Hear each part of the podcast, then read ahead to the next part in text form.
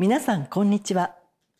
読売新聞調査研究本部略して朝見のベテラン記者が旬な話題を深掘りして解説する読売朝見レディオ。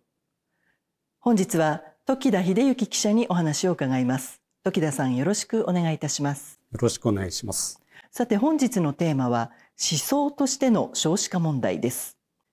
思想などという言葉を聞くとなんだか難しそうだなと思ってしまいますがどのようなお話なのでしょうか？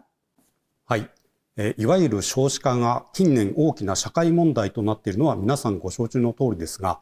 その背景には人々の出産に対するものの考え方、大きく言えば思想の変化がいかほどか関わっているのではないか。今回はそんなことを考えてみたいと思います。ここで改めて少子化問題をおさらいしますと、一人の女性が生涯のうちに産む子供の数を合計特殊出生率と言いますが、厚労省のデータでは、この合計特殊出生率は昨年、過去最低の1.26を記録しました。人口を維持していくために必要な合計特殊出生率は2.06ということですから、このままいくと若い世代はますます減少し、日本社会が衰退していくのは必至の状況となっています。ではなぜこんなことになっているのかというと、各種の調査では晩婚化や未婚化が進んでいるのが大きいというのが定説のようです。かつては一生のライフサイクルの中で結婚して子供を持つことは当然のように思われていたわけですが、どうも今はそうではなくなっている。もちろん今の社会では子育てや教育にとてもお金がかかるので、本当はもっと産みたいけれど経済的な問題で諦めているという人も数多くいると思います。そうした人たちに対して経済的な子育て支援をすることはとても重要でしょう。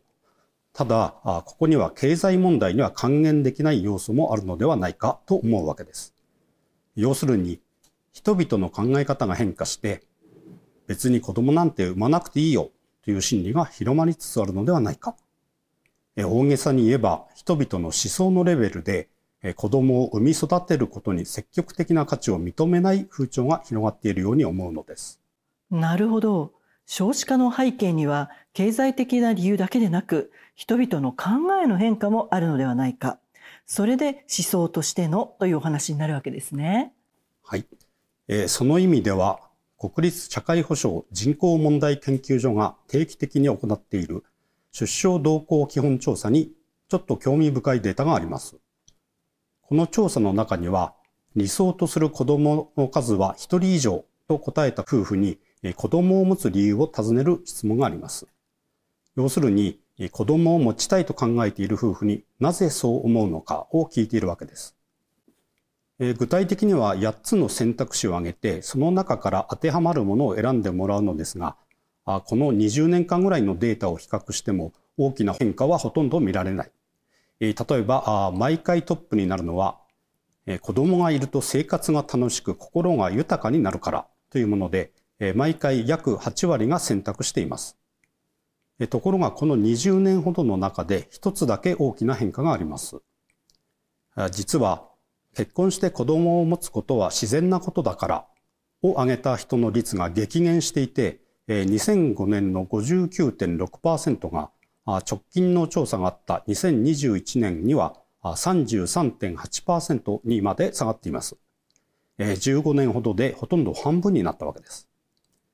要するに子供を持つのは社会通念として当たり前といった理屈はなかなか通らなくなっている。おそらくここには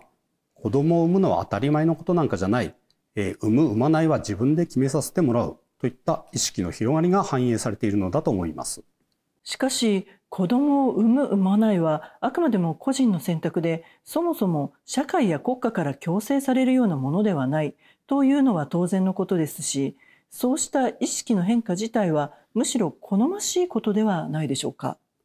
はいその通りだと思います問題はあ産む産まないは個人の自由という前提に立って、え、さてどちらを選ぼうかといった時にそれじゃ産まないという選択をする人は増えるけれども子供を産み育てることを肯定的に考える人はなかなか現れないという点だと思います。もちろん背景には先ほども言いましたように経済的な問題もあるのでしょうが、様々な苦労はあってもなお出産を力強く肯定する文化や思想があるかといえば、現代社会にはそういうものが欠けている気がします。ちなみに多くの先進国でも少子化現象というのは進んでいますから、これは全世界的な潮流と言えるのかもしれません。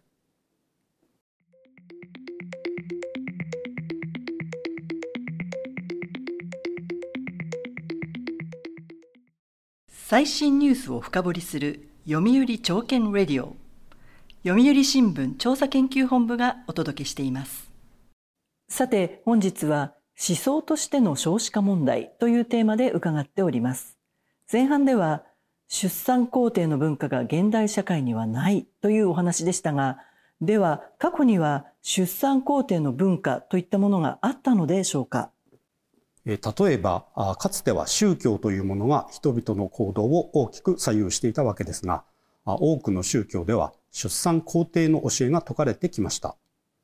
有名なのが旧約聖書の創世記でここでは神様が人間に対してこう呼びかけています。埋めよ増えよ地に満ちて地を従わせよ海の魚空の鳥地の上を這う生き物をすべて支配せよ。要するにいっぱい子供を産みなさいということです。もちろんキリスト教には一方で禁欲主義の伝統もあるので、単純にキリスト教イコール出産皇帝の宗教というわけにはいきませんが、少なくとも旧約聖書の創世記はそういうことを言っています。それでは日本はどうかと言いますと、仏教という宗教は本来出産皇帝のようなことは言わないのですが、神道の方にはあらゆる生命を称えるような世界観があるように思われます。例えば、古事記には、日本列島を生み出したイザナキとイザナミという神様のカップルが出てきます。このカップルが最後どうなったかというと、細かい経緯を全部飛ばしていますと、両者の間にはいさかいが生じて、イザナキは奥さんのイザナミに離縁を申し渡します。するとイザナミは、そんなことをするならあなたの国の人間を一日千人殺してやると捨て台詞のようなことを言うわけです。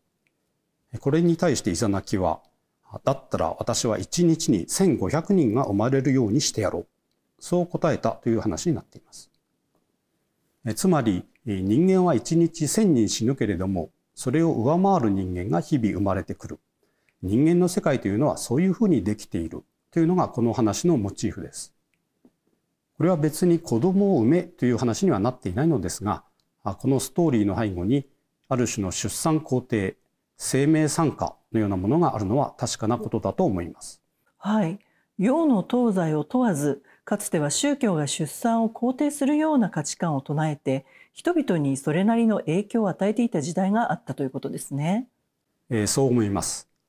しかしながらご承知のように現代社会においては総じて宗教離れが進んでいますから宗教の影響力は消えつつあります。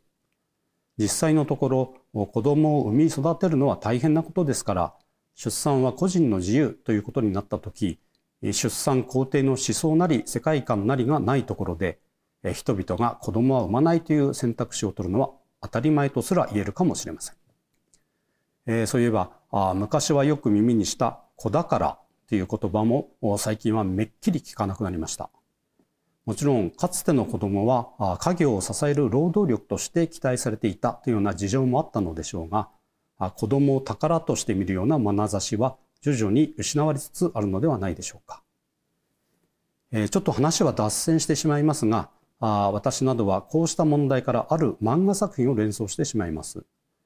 それは永井豪さんが1971年に発表した「すむちゃん大ショック」という短編でいろんなアンソロジーにも収録されている傑作なんですが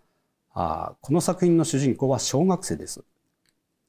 彼はある日街中で突然前触れもなく大人たちが子供を殺し始める場面に遭遇します。主人公は異変を察知して仲間たちと下水道に隠れるのですがラジオを聞いても事件のニュースは流れません。つまり、子供殺しは全くニュース価値のない出来事になったのだと彼らは悟るわけです。そこで仲間の一人は、親子の絆と呼んでいた本能が何らかの理由で切れてしまったのではないかというのですが、主人公は自分の親だけは違うと信じて、一人家に向かっていく。というのが大体のストーリーです。何十年も前に読んだ時はいかにも SF 的で奇想天外なプロットだなと思ったものですがあ偶話としては実によくできています。ある意味で現代はこの作品に描かれたような世界に近づいているのではないかという気さえしてくるわけです。親が子を慈しむ本能と思えるものすらも当たり前ではなくなる世界ちょっとゾッとしてしまいますが現代という時代は総じて子供を産み育てることに否定的になりつつあるということでしょうか、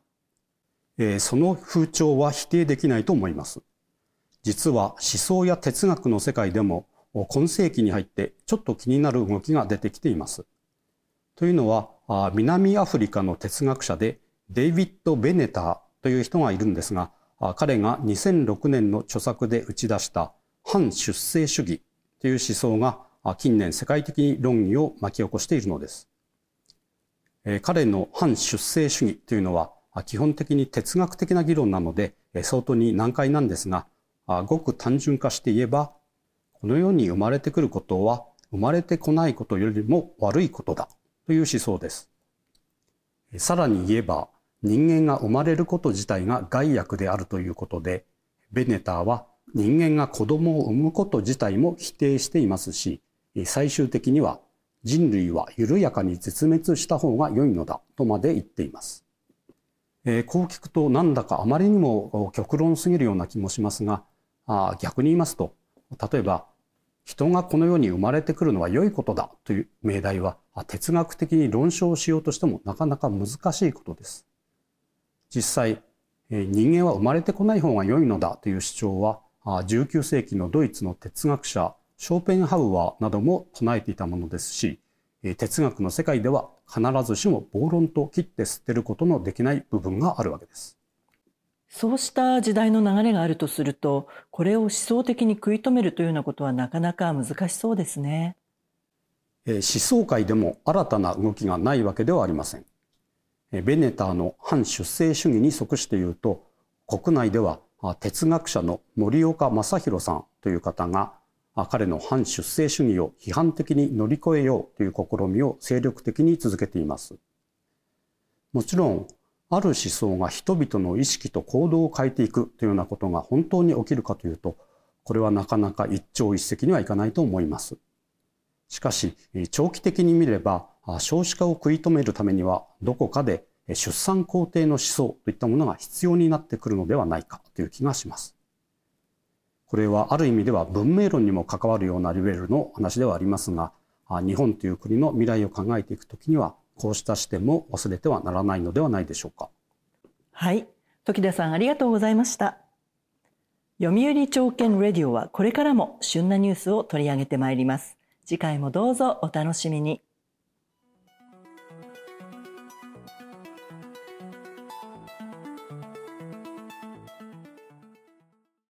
最新ニュースを深掘りする読売朝券レディオ読売新聞調査研究本部がお届けしました。